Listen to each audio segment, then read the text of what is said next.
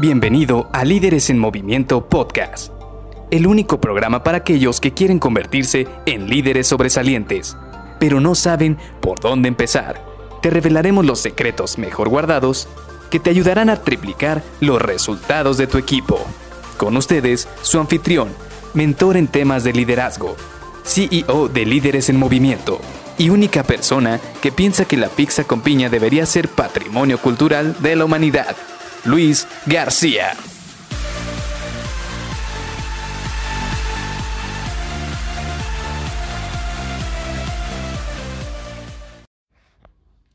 Para hacer un pastel necesitas harina, mantequilla, huevos y leche. Pero, para cumplir con tu planeación estratégica, ¿qué necesitas? Hola, ¿qué tal? Soy Luis García y te doy la bienvenida a Líderes en Movimiento Podcast.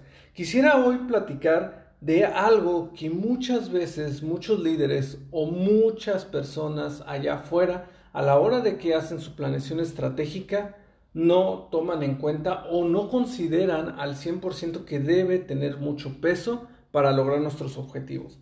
Y esto es los recursos.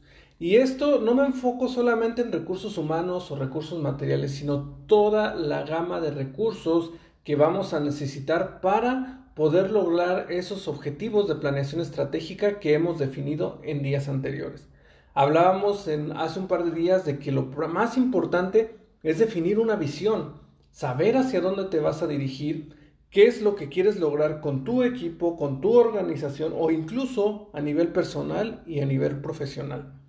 Segundo, teníamos que tener una base de indicadores, una manera en la cual nosotros íbamos a poder dar trazabilidad a lo que queremos lograr, es decir, cuándo lo queremos lograr, cómo vamos a medirlo, de qué nos vamos a apalancar para medirlo y toda esta situación o todos estos elementos que nos van a permitir poder generar indicadores claros que nos van a permitir a nosotros poder obtener los resultados que buscamos en nuestra planeación estratégica. Pero algo muy importante, un ingrediente que nos va a hacer falta son los recursos, como lo mencionaba previamente. Y va a haber varios tipos de recursos en este punto. Sin duda, el primero que se nos va a venir a la mente, y es definitivo, es el de los recursos humanos. El capital humano o los colaboradores o las personas que van a estar a tu alrededor para poder cumplir un objetivo. Y en este sentido, no nada más quiero que nos enfoquemos en los miembros de la organización. Muchas veces para lograr un objetivo tenemos que tener servicios terciados, es decir, ir con una empresa, contratar servicios, ya sea por hora, por días o por algún proyecto. Y estos también son recursos humanos que tenemos que considerar.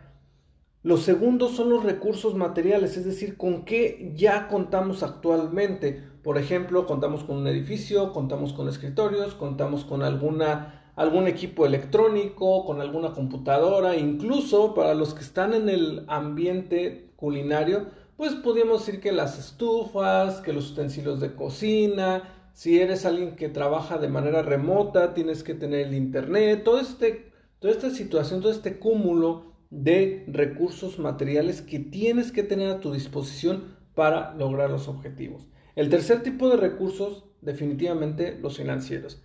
¿Por qué? Porque algunos recursos, por ejemplo, no vas a tener tantos recursos este, humanos para poder cumplir con tus objetivos y quizás no tienes tantos recursos tangibles o materiales para poder cumplir con los objetivos. Tienes que apalancarte de los recursos financieros. Estos recursos financieros son tanto las entradas y salidas de dinero o economía o recursos económicos que entran a la organización, como también toda la parte de las divisas, de la deuda, de decir, de algún crédito, todos estos recursos económicos de los cuales tú puedes echar mano para poder lograr esos objetivos. Y por último, los intangibles. Y esto para muchas personas no le ven como mucho significado. ¿Por qué? Porque muchas personas piensan que con solo reemplazar a una persona, digamos, ah, bueno, se va nuestro comprador, voy a traer otro comprador, nosotros pensamos que con solo reemplazar a la persona va a ser suficiente para llenar un espacio. Sin embargo, las personas que ya tenemos muchísimo tiempo coordinando personal o coordinando a colaboradores, nos hemos dado cuenta de que esto no es cierto. Cuando una persona se va, se lleva su conocimiento, se lleva su experiencia, se lleva todas las lecciones aprendidas que ha tenido durante el tiempo que estuvo dentro de la organización. Y esto es precisamente un recurso intangible. Toda la experiencia, toda la capacitación que ha tenido tu equipo, todo este know-how que tiene tu equipo y que de alguna manera indirectamente no lo vemos. Es por ello que es muy importante contabilizarlo, saber qué tipo de colaboradores tenemos, cuál es su experiencia, qué tipo de actividades pueden hacer y eso es precisamente algo muy importante, una base importante para la obtención de los objetivos de la planeación estratégica. Y bueno, ¿cómo vamos a saber si realmente tenemos los recursos suficientes? Bueno, pues primero cada uno de estos objetivos que planteamos en días anteriores, tienes que preguntarte, ¿son suficientes los recursos que tengo para lograr esos objetivos? ¿O qué recursos necesito para poder conseguir esos objetivos?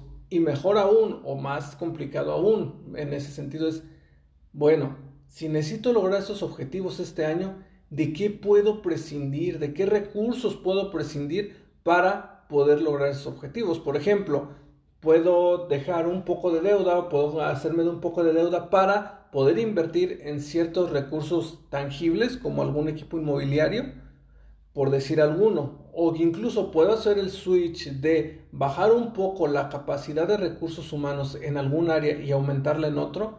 Este tipo de decisiones, este tipo de análisis va a partir precisamente del el objetivo que tienes para cumplir en tu planeación estratégica.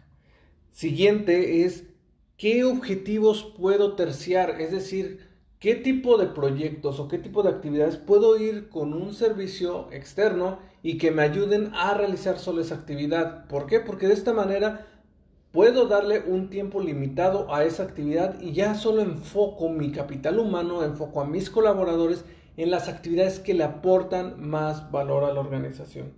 Y por último, ¿cómo puedo optimizar el uso de mis recursos en general durante todo el año. Y pues precisamente este es el análisis que tienes que hacer en tu planeación estratégica para saber en qué momento vas a necesitar más recursos, qué tipo de recursos vas a necesitar o dónde puedes hacer el switch de recursos de uno a otro para poder obtener la mejor optimización de tus resultados. Así que espero que esto te haya servido por el día de hoy. El día de mañana nos vamos a seguir viendo para terminar de hablar un poco de la planeación estratégica y nos vemos para poder darle seguimiento a esta serie. Bye bye.